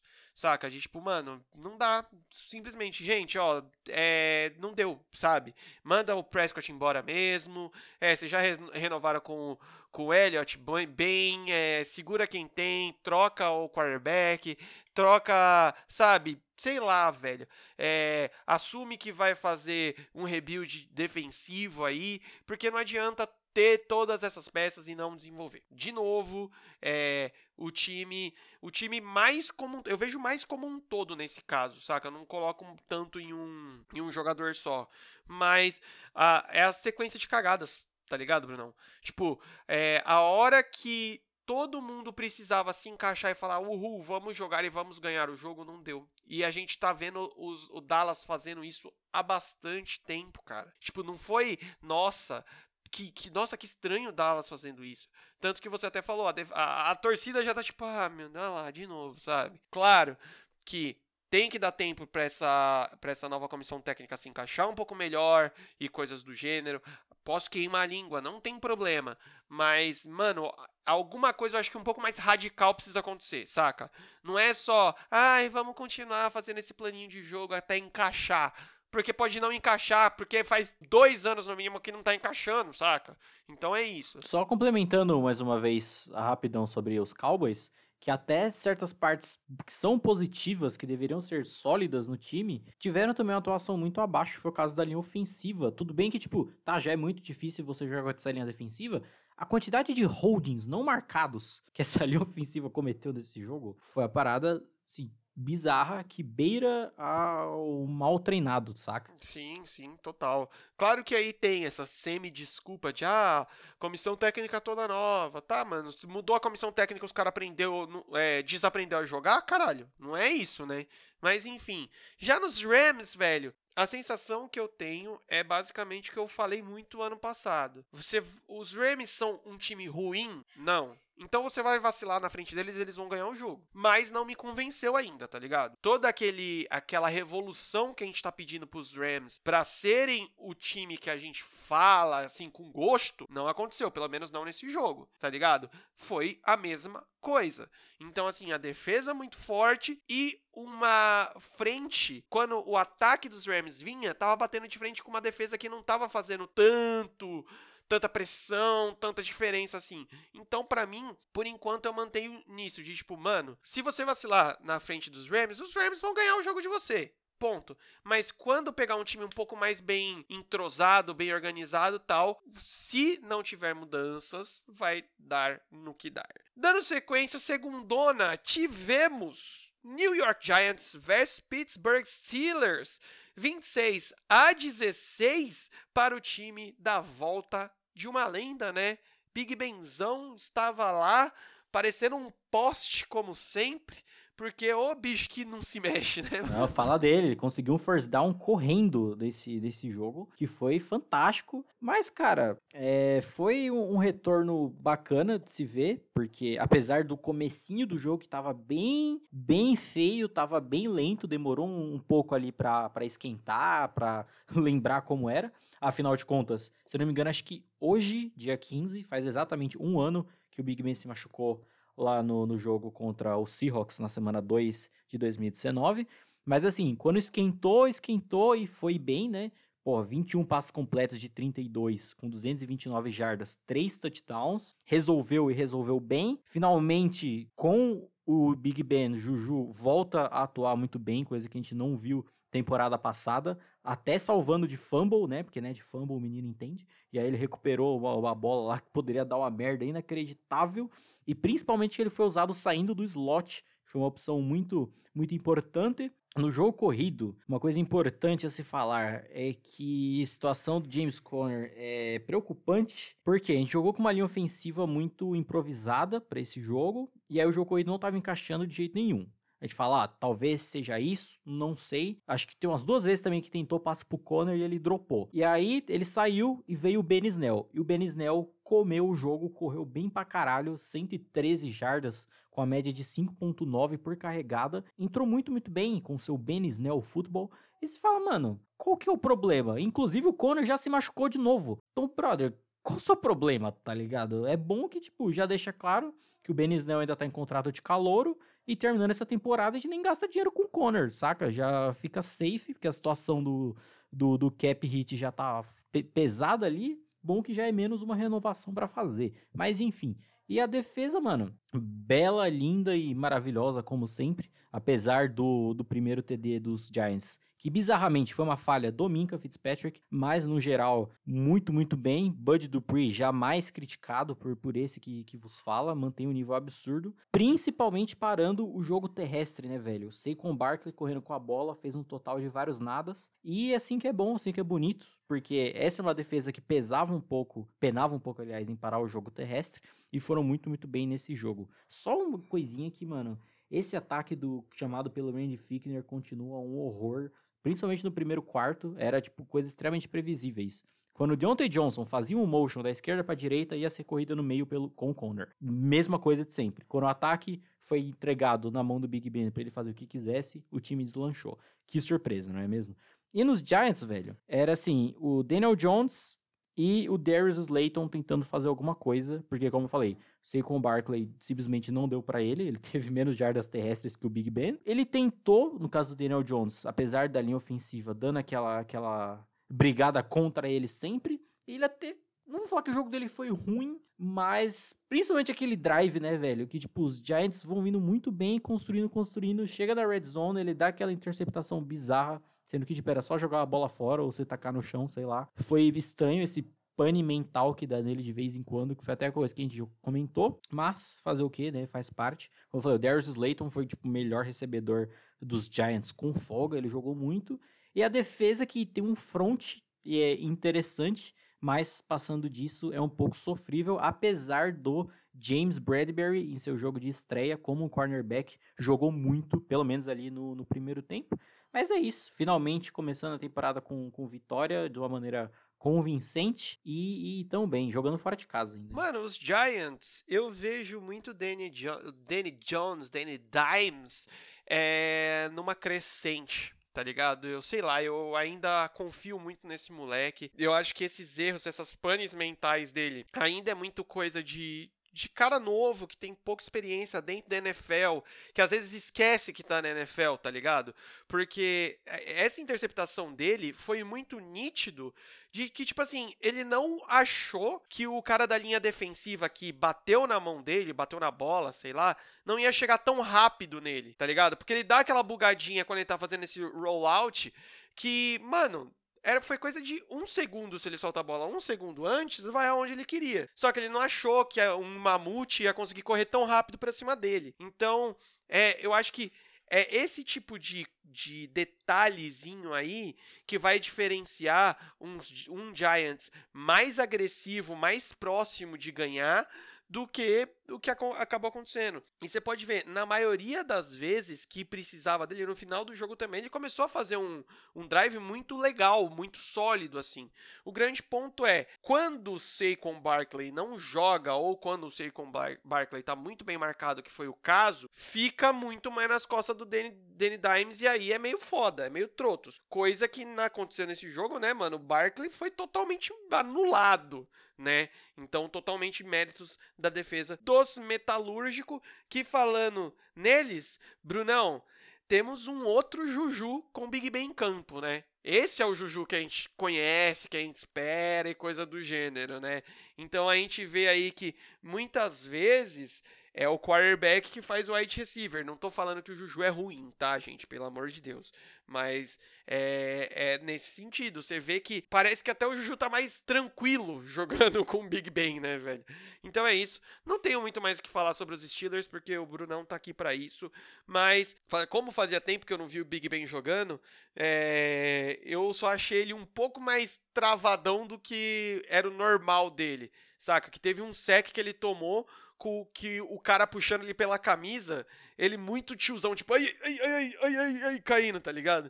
Mas é, é, é dele já, fez uma bela partida de retorno, nosso querido amigo Benjamin. E para finalizar, ontem tivemos um jogo semi-bosta, vai, porque o finalzinho foi até que, ai, ai, ai, ai, ai, ai, Denver Broncos versus Tennessee Titans, 16 a 14 para o Tennessee, Jogo trotos, jogo estranho, que terminou duas horas da manhã e eu tava assistindo porque eu tava com insônia. Cara, o que foi esse jogo, sério? Porque foi, foi muito estranho. Porque do lado dos Broncos, em, de certa forma eles estavam desfalcados, né? Porque não jogaram com o Cortland Sutton, não jogaram com o KJ Hamler, que é uh, esperado, né? Juntar esses dois com o Jerry Judy e o Noah Fent. Noah Fent esse que fez uma excelente partida, por sinal. Mas, fora lá os desfalques defensivos, né? O Von Miller e etc. Mas o jogo corrido, tipo, tava estranho porque uma hora encaixava, outra hora não, outra hora era fumble, aí o Philip Lindsay, se não me engano, se machucou, teve que sair. Melvin, acho que foi o Melvin Gordon cometeu fumble, aí depois ele voltou jogando bem, não deu pra entender nada do que estava acontecendo. Caiu tudo nas costas do Drew Locke. E o Drew Locke fez uma boa partida, tipo, não dá pra falar que ele jogou mal. Mas, sei lá, velho, eu acho que o play call pesou muito, principalmente com os ajustes. Tudo bem que a defesa dos Titans também é boa. E o que o Vic Fangio fez naquele final com controle de relógio, pelo amor de Deus, velho. Acho que ele deve estar tá com os timeout guardado no bolso até agora, porque não faz sentido. não faz sentido. Ele simplesmente foi guardando e deixar o tempo correr, né? O, a vantagem tá no outro time e deixa. Depois eu chamo o timeout. Meu, deixa pro final, quando, tipo, fizer uma, uma jogada que vai parar dentro do campo e eu vou ter que chamar o timeout para parar o relógio em um segundo pro Drew Locke tentar lançar um Hail Mary, aí eu chamo timeout, né? Que aí precisa. Enfim, não faz sentido nenhum. Mas os Titans também fizeram força ali para perder, né? Big Balls Ryan voltou naquelas. Derrick Henry também voltou naquelas, apesar de não ter feito o seu touchdown de 99 jardas característico quando teve, quando teve a chance. Afinal de contas, é fácil, é normal você fazer um touchdown de 99 jardas correndo o campo inteiro, né? Mas enfim. E a defesa apareceu bem, principalmente o Kevin Byard joga e joga esse rapaz. E, mano, como eu gosto muito do, do Mike Vrabel, que, gente, parem com essa merda de quando você sabe que o ataque do outro time vai lançar uma Hail Mary, que você manda três nego para cima e enche de defensive back. Porque você ainda tá dando a chance mínima do cara fazer alguma coisa, saca? Chegou naquela última jogada, que era óbvio que o Drew Locke ia tentar mandar a bola muito longe, Michael Vrabel fez o quê? Chamou uma blitz. Foda-se, foi todo mundo para cima dele e não fez nada. Tipo, não é difícil fazer isso, não tem que pensar muito. Mas o grande destaque, eu acho que o MVP dessa semana vai para o nosso querido kicker Steven Gostkowski, que puta merda, hein, lindo? Quatro field goals. Tu me acerta um. Tudo bem que um deles foi desviado, sejamos justos. Mas tava tava uma, uma beleza isso. Aquela coisa, errou vários e acertou o da vitória, né? Pelo menos, pelo menos isso. E talvez é, foi por isso que o Vic Fangio tava guardando todos os tempos. Porque ele tava crente que o Ghostkowski ia errar o último ali. ele ia ter chance de voltar a ganhar o jogo. É a única explicação. Mas é isso, foi um jogo horroroso que só serviu pra, dar risada mesmo. Não, Bruno, nada nessa vida me tira essa certeza. Que ele tava crente que o Gochowski já tava todo cagado, que tinha errado três fios de gol. E ele falou, mano, ele vai errar essa porra, a gente vai ter tempo pra caralho pra cruzar o campo todo. Não foi bem assim, né? Mano, não tem muito mais o que complementar, porque basicamente, de certa forma, a gente pode resumir com deu tudo errado pros dois lados, né? porque Mano, foi isso, mano. Ninguém vai ganhar, ninguém vai perder, vai todo mundo perder. É isso aí, mano. Não, não vou nem mais, mais complementar nada, porque nós estamos já na segunda semana, Brunão. Porque o bagulho vai ser louco, porque quinta-feira logo Browns e Bengals, estamos aí na live lá na Twitch. Então quero todo mundo lá. Não vamos falar muito porque a gente fala sempre lá no pré-jogo, né? Sempre no pré-jogo a gente dá uma pincelada do que esperar. Depois, domingão, temos Bears e Giants. aí todo, toda a, a glamurosa é, talento de Trubisky contra Demi Dimes. O que, que você acha disso? Um bom matchup, um bom matchup. Quase um, um Breezy Brady que teve na primeira semana. Exato. Depois teremos Eagles e Rams. Vamos ver quem, quem faz mais bosta. É, eu acho que deveria ganhar o time que fizer mais bosta. Eu torço pra Eu acho que eu só quero ver o Aaron Donald contra a linha ofensiva dos Eagles. Nossa senhora, velho. Nossa senhora. Depois teremos Cowboys e Falcons, que, mano. Bom jogo, curioso, curioso. Se for que nem essa primeira semana, eu acho que os Falcons têm tudo para passar piroca em todo mundo. Depois, teremos Bucks e Panthers. Olha que, que matchup estranho, hein, mano? Olha que esse 0-2 dos Bucks chegando, hein? Olha só. 0-2? Pelo amor de Deus, hein? Que? Acho que os Panthers ganham, mano. Tá louco. Cospe pra cima, vai. Cospe pra cima. Depois teremos Jets e 49ers. 49ers aí podendo se recuperar, né?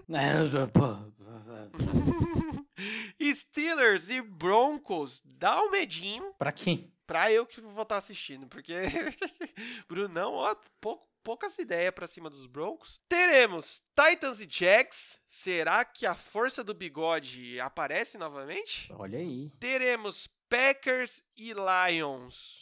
Temos. eu acho que esse. ah, tudo bem que, assim, sendo justo, o último, o Packers e Lions, que foi da última semana da temporada passada, foi um puta jogo disputado e o Lions nem comete o Stafford tava. Mas ainda assim, né, pode, pode ter uma sapatada aí novamente. Falando em sapatada, né, Dolphins e Bills toda a tendência aí de sapatada novamente. Se continuar do, da forma que foi a primeira, primeira semana, Colts e Vikings pode ser uma sapatada também. Bizarro, bizarro. Seguindo que pode ser outra sapatada, Cardinals e Washington. Não, os meninos da Vila. Eu confio nos meninos da Vila. Você confia nos meninos da Vila. Teremos também Texans e Ravens. Será que será sapatada? Esse aí deve ter chuteira no olho, deve ter, ter tudo. Ah, de novo, né? Depois, Chargers e Chiefs. Ai, Jesus Cristo. E fechando o domingão, teremos Seahawks e Patriots comigo e com o Brunão lá na Twitch também pra comentar tudo pra vocês. Esse aí vai ser da hora pra caralho. E segundona, fechando a semana 12, teremos Raiders e Saints. Também um matchup que eu acho que vai ser divertidinho de ser assistido. É, a única coisa a única coisa a se, se comentar é, sobre, sobre esse jogo do, dos Raiders é que saiu uma notícia agora que um dos audibles que o Derek Carr chamou no jogo de domingo foi o nome da esposa do John Gruden. E o John Gruden olhou tipo, hã? É o quê? Mas é isso, é só isso que serve. Caralho! Vixe, ixi, tá estranho esse rolê aí. Mas então é isso. Com essa notícia de Derek Carr querendo meter o Vitão pra cima de John Gruden, fechamos essa edição. Mais um, essa daqui ficou grande, hein, irmãozinho? Essa ficou grande. Muito obrigado por você que ficou ouvindo-nos até aqui. Não esqueça de nos seguir no Instagram, no Spotify e no Twitter. No Twitter, não, desculpa, no, na Twitch. Só procurar por Inside the Field, você acha nós lá. Bora acompanhar as nossas lives que estão cada vez melhores, mais divertidas, mais bonitas e cheirosas. Muito obrigado sempre ele, senhor Bruno Braga. O bagulho começou, agora vai. Agora só fevereiro que a gente para com essa porra. Exato, e vai diretão. E nem depois de fevereiro também, que nunca para. É isso aí, mano. Depois de fevereiro até lá, vocês já deram um jeito de dar-nos o Madden e a gente fica jogando Madden até voltar lá, lá, na Twitch até voltar a porra da NFL. Tá, tá prometido. Ou não dê não, não vamos financiar esse jogo bosta não. É, exatamente. Pode ser o, o Madden 2012, já serve para nós. Então é isso, galera. Semana que vem estamos de volta. Quinta e domingo estamos na Twitch. E adeus!